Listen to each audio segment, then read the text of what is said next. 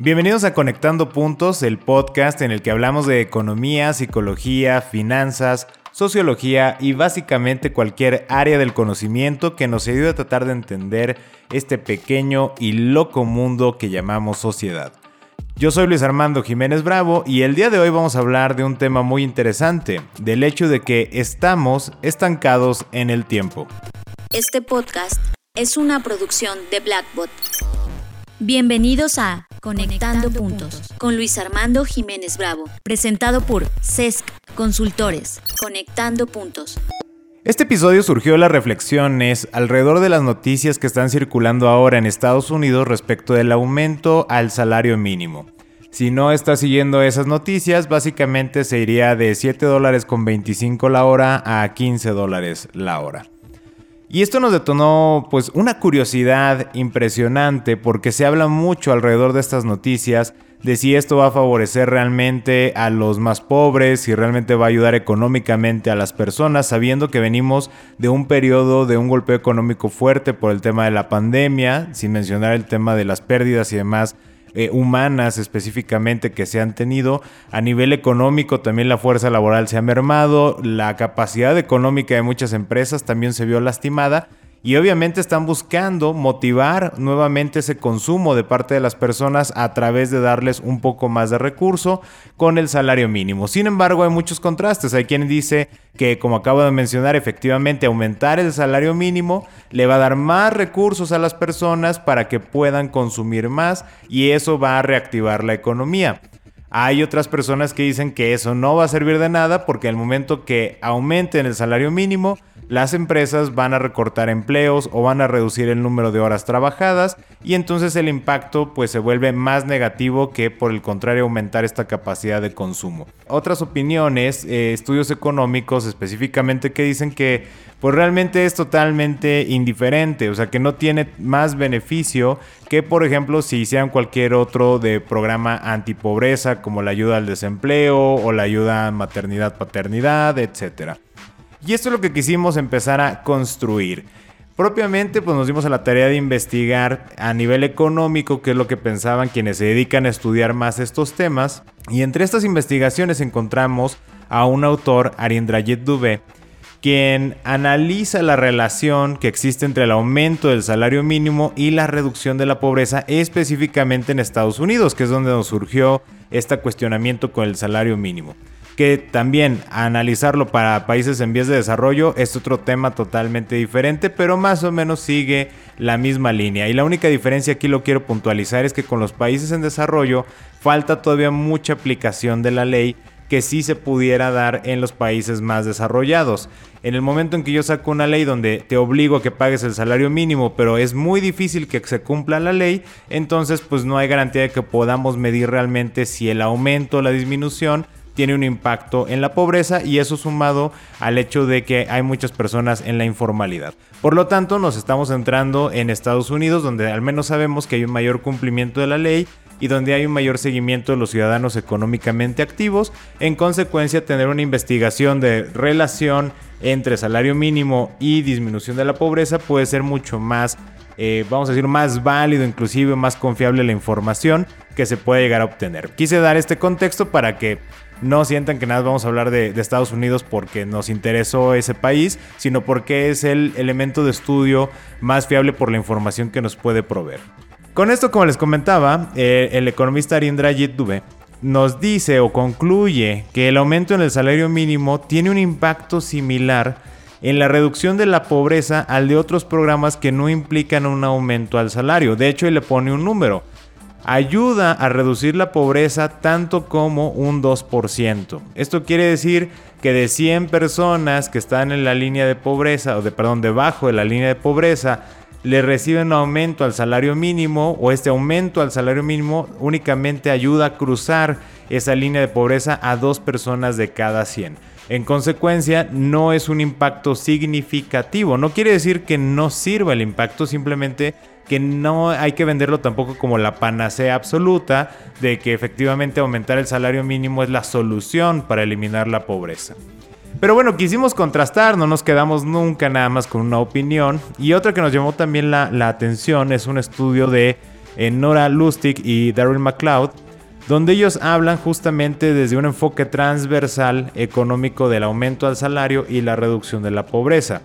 Sin embargo, en sus conclusiones llegan a lo mismo, que el impacto que tiene un aumento, eh, o en general ellos mencionan tanto aumentarlo como reducir el salario mínimo, su relación con la reducción de la pobreza o el aumento de la pobreza es realmente mínimo, ya que la pobreza no es un elemento que depende de una sola variable llamada dinero, o en este caso llamada salario mínimo, sino que es una situación estructural del sistema.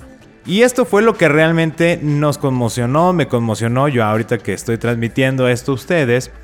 Y ahí fue donde yo noté que esta expresión con la que titulamos este episodio, noté que nos hemos quedado estancados en el tiempo.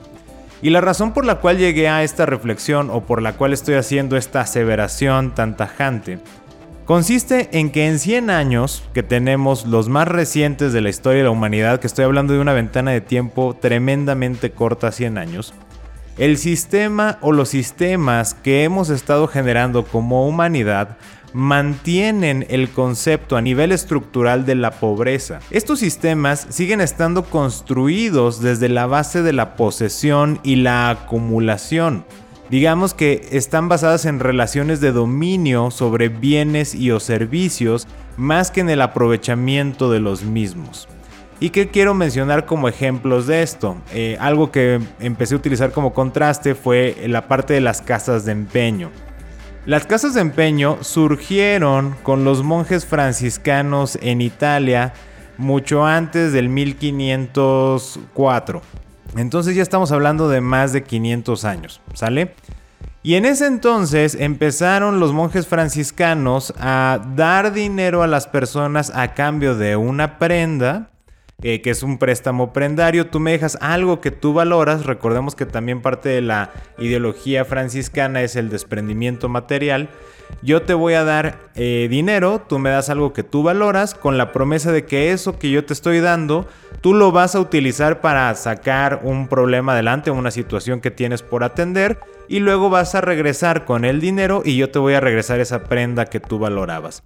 ¿Por qué empezaron a hacer esto? Porque había un grupo de prestamistas que son judíos, o bueno, más bien eran judíos, y no estoy haciendo la anotación específicamente que sean judíos para remarcarlo, sino porque en esos entonces por precepto religioso, tanto los católicos como los musulmanes tenían prohibido el cobro de los intereses, cosa que no estaba marcada en la fe de los judíos. En consecuencia, de esos tres grupos dominantes religiosos, pues el que sí podía cobrar intereses, pues iba y los cobraba. ¿Por qué? Porque no era una restricción, no había una prohibición al respecto.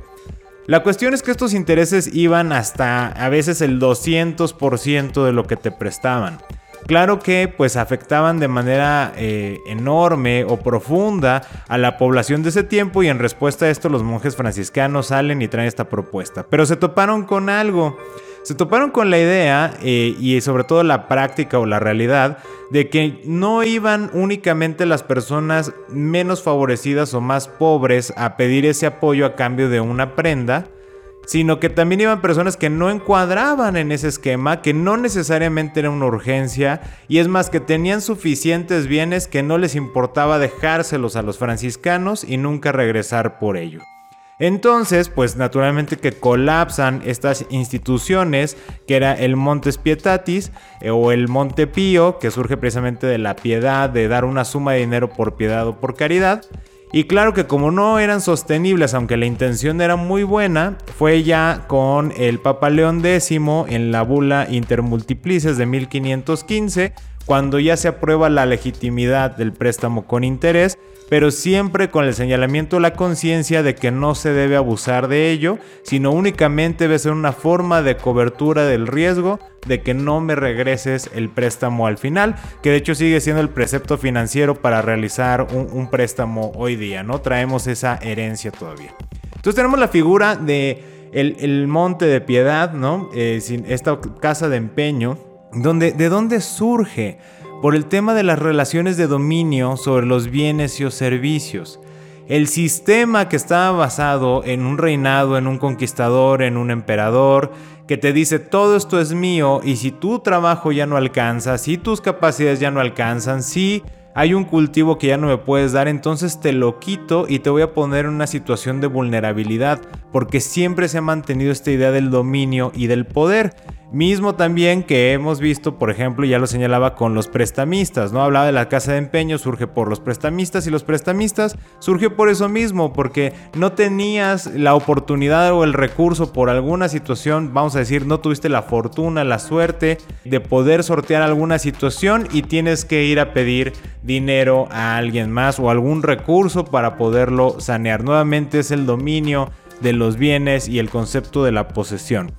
El comedor comunal y los albergues, que son ideas un poquito más modernas, eh, también surgieron de los estragos eh, por la falta de techo, empleo y cultivos previos a las recesiones económicas y posteriores a todas las guerras, no solo las mundiales, de personas que se habían quedado sin posesiones, que estaban literalmente sin su casa porque fue destruida. Y vuelvo a hacer énfasis, estoy utilizando la palabra se quedaron sin posesiones. Y allá no poseer nada, ya no eran funcionales en un sistema que está basado en el dominio y la posesión.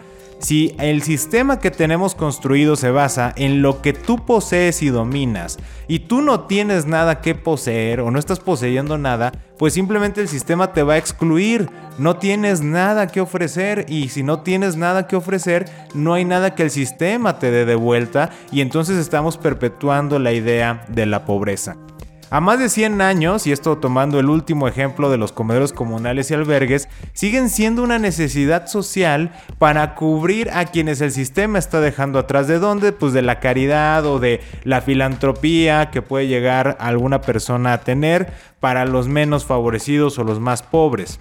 El problema no es que las personas que, digamos, es que no hay suficientes comedores comunales, como en el caso del salario mínimo, es que el salario mínimo no alcanza, no hay suficientes comedores comunales, no hay suficientes albergues para las personas sin techo, no, el problema es que al día de hoy sigue siendo una necesidad que exista un comedor comunal, sigue siendo una necesidad que exista un albergue. Sigue siendo una necesidad que exista un prestamista, que exista una casa de empeño enfocada en las personas más pobres o menos favorecidas. Y eso es un problema estructural. Y en ese problema estructural llegamos a la reflexión alrededor de estos puntos de que mientras mantengamos la dinámica de la riqueza en la idea del dominio, por ejemplo, la idea de quien posee tierra. Hay un libro buenísimo de Banerjee y Duflo que se llama Buena economía para tiempos difíciles. Y en él señalan, por ejemplo, en el caso de la India, que muchas personas que son agrícolas o se dedican al cultivo tienen una cierta cantidad de tierra, ¿no? La poseen. Y vuelvo a hacer énfasis en esa palabra. Y tienen oportunidades, vamos a decir, hay sequía, no puedes cultivar nada, pero en una ciudad o en un poblado próximo están ofreciendo trabajos para hacer eh, albañil, por ejemplo, para estar en la construcción. Y no quieren irse, ¿por qué? Porque tienen la esperanza de, bueno, es que no sé a qué me voy a arriesgar allá, no tengo la certeza de que en la construcción me va a ir mejor que si yo espero a que llueva. Quienes sí se llegan a animar a migrar nunca se deshacen de sus tierras porque lo manejan como un seguro de cobertura. Si todo en aquella ciudad sale mal y no funciona como yo estaba esperando, siempre puedo regresar y tener mi tierra. ¿Por qué? Porque, insisto, la reflexión a la que fui llegando a través de todo este cruce de lecturas y desde la idea de este aumento al salario mínimo, es que no el problema es el aumento o la falta de dinero, sino la manera en que está construido el sistema alrededor de la riqueza que se basa en el principio del dominio y de la posesión. Porque este sistema favorece la desigualdad. Y la manera en que favorece la desigualdad es en el momento en que clava esa espinita, como lo que les decía a las personas en la India, que no quieren deshacerse o transmitir o darle otro uso, a lo mejor no le estoy diciendo que comunal, pero simplemente aprovechar de alguna manera esa tierra precisamente para que tenga alguna utilidad o tenga un servicio. ¿Por qué? Porque no hay certeza de que eso les va a ayudar a mantenerse de manera económicamente activa en el sistema. Y en este sistema, eh, que como les comentaba, pues favorece la desigualdad, porque todo está en función de lo que puedes dominar y en consecuencia en la búsqueda de la ampliación de ese dominio sobre otros bienes y o servicios. Esta dinámica conlleva de manera implícita un juego de suma negativa. El juego de suma negativa es donde todos perdemos. ¿Por qué todos perdemos? Porque para que yo domine algo, requiere que yo se lo quite a alguien más. Y en consecuencia, me tiene a mí en la postura de defenderlo de quien ahora me lo quiera quitar.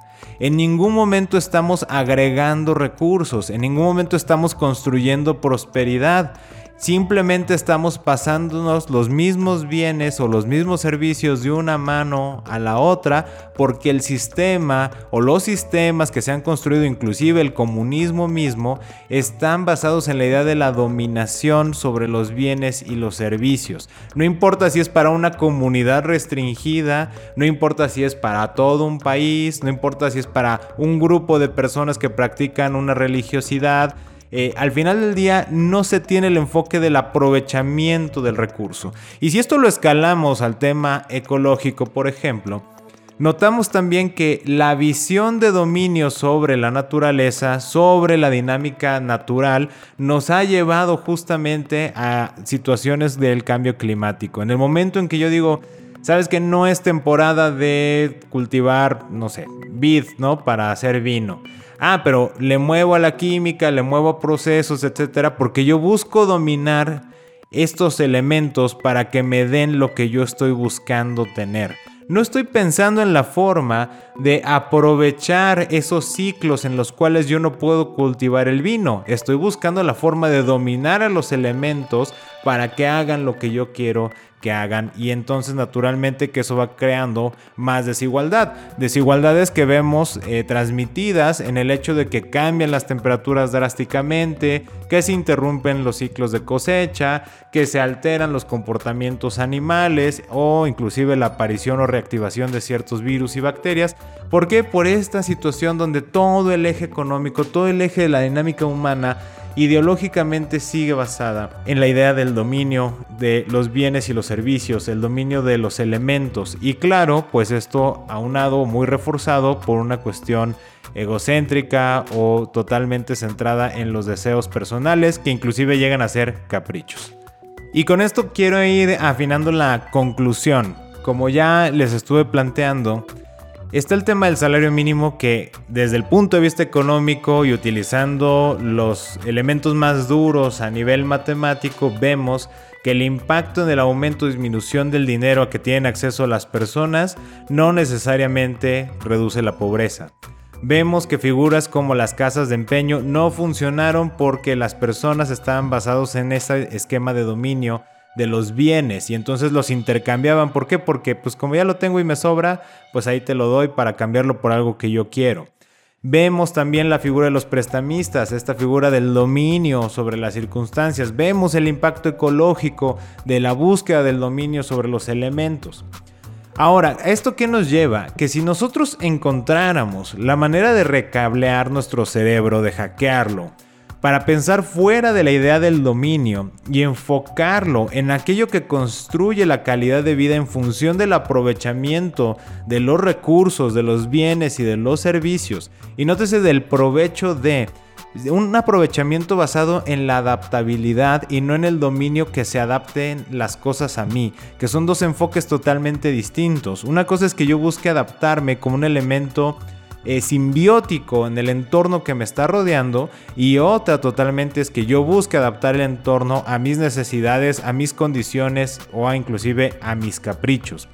Si nosotros logramos como humanidad o como conjunto de personas que puedan ir impactando a gran escala en el sistema, a que encontremos la forma de cambiar el paradigma del dominio por el paradigma del aprovechamiento y la adaptabilidad, tal vez encontremos una reestructura fundamental de todo el sistema económico donde realmente podamos impactar en la reducción o hasta eliminación de la pobreza, donde posiblemente logremos revertir el efecto o ralentizar el efecto del cambio climático y naturalmente tener un modelo más centrado en el ser humano, pero no desde el ego donde todo se adapte al ser humano, sino en las formas en las cuales el ser humano se pueda adaptar a su entorno en un reconocimiento simbiótico para que pueda prosperar dentro de ese ambiente. Y con esto justamente quiero concluir o cerrar.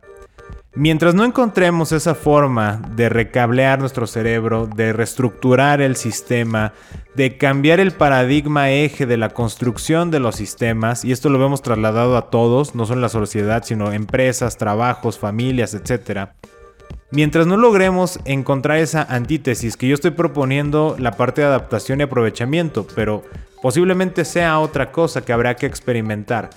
Pero mientras no logremos eso, seguiremos estancados en el tiempo, seguiremos estancados en las mismas dinámicas que hemos repetido, han funcionado y fallado de manera continua como humanidad, que perpetúan las brechas de desigualdad, que están perpetuando la pobreza, que están perpetuando el abuso, que perpetúan la corrupción y que siguen manteniendo en la ideología global de la humanidad el tener que buscar mantener o proteger algo porque siempre estoy desconfiando del hecho de que alguien va a querer llegar a quitármelo. En el momento en que yo creo en que siempre alguien llega a quitármelo, mi actitud es defensiva, agresiva, violenta y eso se va a trasladar, es una violencia que se va a trasladar en muchísimos otros niveles. Y mientras no logremos cambiar eso, todo eso se va a mantener. No quiere decir que muchas normas reactivas o muchos actos colectivos no tengan ninguna utilidad, pero sin embargo vamos a seguir estancados en el tiempo porque para cada uno de esos puntos, la violencia, la desigualdad, el abuso, la corrupción, la pobreza, para cada una de esas condiciones siempre ha habido un grupo de personas que quieren ir en contra de esas situaciones, que quieren buscar aliviar esas condiciones de la humanidad para que dejen de existir. Sin embargo, no es un tema que corresponda a un grupo de personas o a una sola persona, sino es una idea desde cómo está construido el sistema. Y mientras el sistema excluya a quien no quiera dominar y excluya a quien no domine algo, entonces todas esas situaciones se van a mantener. Estás escuchando Conectando, puntos con Luis Armando Jiménez Bravo. Y con esto, pues ya simplemente yo pretendo invitarte a que me compartas tus reflexiones al respecto qué es lo que tú consideras y me encantaría ver las ideas de qué experimentos pudiéramos aplicar para en vez de tener el eje central de nuestro sistema, el dominio de bienes y servicios, optar por algo más. ¿Qué es ese algo más? En este momento yo tampoco lo sé, pero si empezamos a comunicarnos y empezamos a rebotar ideas y empezamos a ejecutar acciones a partir de esas ideas, tal vez podamos aportar, aunque sea un grano de arena, para que lleguemos a ese punto en el cual realmente de manera estructural y definitiva podamos palear y reducir o inclusive eliminar todas estas condiciones desfavorables en la humanidad. Yo espero que nos compartas todas tus opiniones y reflexiones en nuestra página de Facebook en arroba sesconsultores, arroba SESC Consultores o directamente a través de correo electrónico en la página www.sesc.com.mx. Esto es www.sesc.com.mx. Yo soy Luis Armando Jiménez Bravo y te invito a que sigamos conectando. Escuchaste Conectando, puntos, con Luis Armando Jiménez Bravo, presentado por CESC Consultores. Conectando, puntos. Contenidos y conducción, Luis Armando Jiménez Bravo. Producción, John Black y Fernanda Rocha. Grabado en los estudios Blackbot.